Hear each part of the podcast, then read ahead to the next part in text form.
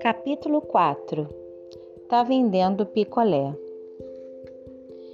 Embora sonhasse com os livros, posso dizer que comecei minha carreira no teatro.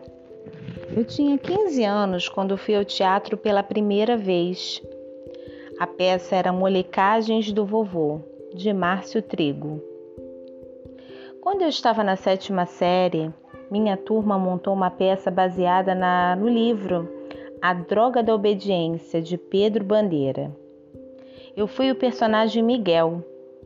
A sensação de estar ali, sendo observado por todos, deu aquele frio na barriga. Foi uma experiência e tanto. Quando a professora de História pediu para apresentarmos um trabalho sobre o Império Inca, propus aos meus colegas montarmos uma peça de teatro Aquilo fez tanto sucesso que me tornei popular na escola, principalmente entre as meninas. Em 1998, aos 16 anos, montei os meus primeiros espetáculos. Tudo meio mambembe. Eu dirigia as peças sem nunca ter trabalhado com teatro.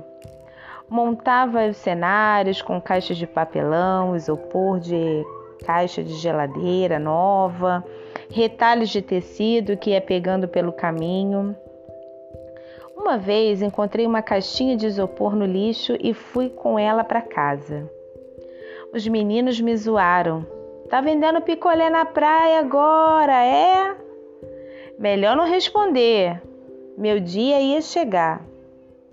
Escrevi os textos e passei a apresentar em escolas do bairro. O meu primeiro espetáculo foi O Contador de Mentiras. Cada ingresso custava um real. Uma diretora indicava para outra e a minha agenda foi ficando lotada. Visitava três, quatro escolas por semana. Nunca saía de casa sem a minha pasta de divulgação. Quando via uma escola, encontrava e conversava com as diretoras ou as coordenadoras. Cheguei a ganhar 200, 250 reais por mês. Dava uma parte para minha mãe. Com o que sobrava, comecei a ir ao teatro e ao cinema. Sobrava até dinheiro para comer um lanche na saída. Fui melhorando os cenários e os figurinos das peças. Comprei roupas para mim. Passei a ir à igreja todo pimpão todo feliz com a roupa nova. Antes disso, tinha uma única roupa para tudo. Lembro-me do dia em que estava descendo o morro para conversar com um amigo. Um dos garotos, que já atuava com os traficantes, me mandou parar. Ele estava rodeado de outras pessoas. Olha minha roupa, é toda da Headley. E olha a sua, apontou para o furo na minha camisa. Geralmente são menores que vendem a droga no varejo. É assim que eles ganham dinheiro para ajudar a mãe. É incrível o número de mulheres abandonadas pelos parceiros. Para comprar roupas de grifes famosas e sair com as tchutchucas, como são chamadas as garotas, que usam roupas sensuais e dançam de forma provocante nos bailes funks, para ganhar respeito e para sustentar o próprio vício.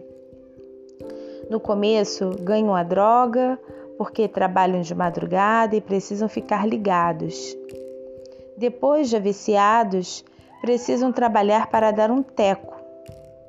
Há também os fogueteiros que ficam em entradas estratégicas dos morros e sinalizam com rojões de 12 por 1 a chegada dos canas ou de uma gangue inimiga. Todos se sentem mais poderosos porque desfilam pela comunidade com armas potentes. Estão ali dispostos a tudo. Já nem sei dizer quantos garotos que conheci na minha infância e adolescência que estão presos ou foram mortos eles fizeram as suas próprias escolhas. Prometi que um dia o rapaz da Headley veria a minha vitória. Só lamentei que ele não estivesse mais vivo quando esse dia chegou. Se no palco tudo ia bem, não posso dizer o mesmo nos campos. Eu diria que estava na marca do pênalti, sendo obrigada a tomar uma importante decisão. Ia muito bem nos treinos de futebol, gostava do ambiente, mas o curso de teatro me obrigava a sair sempre correndo dos treinamentos. O treinador, Carlinhos, me chamou em um canto e mandou me escolher, né? Futebol ou teatro?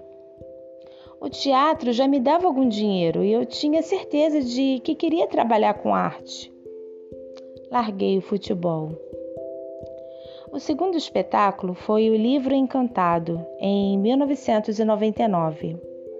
Um garoto, eu, quem mais, mergulhava dentro de um livro que encontrou no lixo uma bruxa o perseguia e as crianças da plateia tinham de ajudá-lo a sair de lá. Era tudo inspirado na minha história. Eu fazia tudo, até os outros personagens, como a bruxa. Eram bonecos feitos com vara de pipa e retalhos de tecidos. As peças tinham no máximo meia hora de duração. Distribuía pirulitos no final. Eram tantas apresentações que resolvi largar a escola. Comecei a achar as aulas chatas. Minha mãe quis me enganar, me esganar, quer dizer. Afinal, eu estava na oitava série. Por insistência dela, tentei voltar, mas não consegui. Preferia fazer curso de teatro, continuar frequentando as bibliotecas. A educação informal tem um papel muito importante nas comunidades. Os alunos mais contestadores, mais criativos, acabam largando a escola, que ainda tem baixa qualidade de ensino. Além dos livros, eu, eu costumava ler os jornais da biblioteca e ali comecei a ver vários cursos interessantes. Procurava o endereço das escolas de arte no Rio Listas e mandava cartas pedindo uma bolsa de estudos. Até fiquei amigo do funcionário dos Correios. Toda a arte, por volta quatro, das quatro horas, eu ficava esperando o carteiro, ansioso para receber uma resposta. E não é que consegui as bolsas. Fiz curso de teatro, história em quadrinhos, literatura. Só na Casa da Gávea fiz quatro cursos: oficina de criação literária, redação de texto teatral, roteiro de cinema, interpretação teatral. Mas para conseguir a bolsa tive que fazer um teste de conhecimentos gerais, que não foi nada fácil.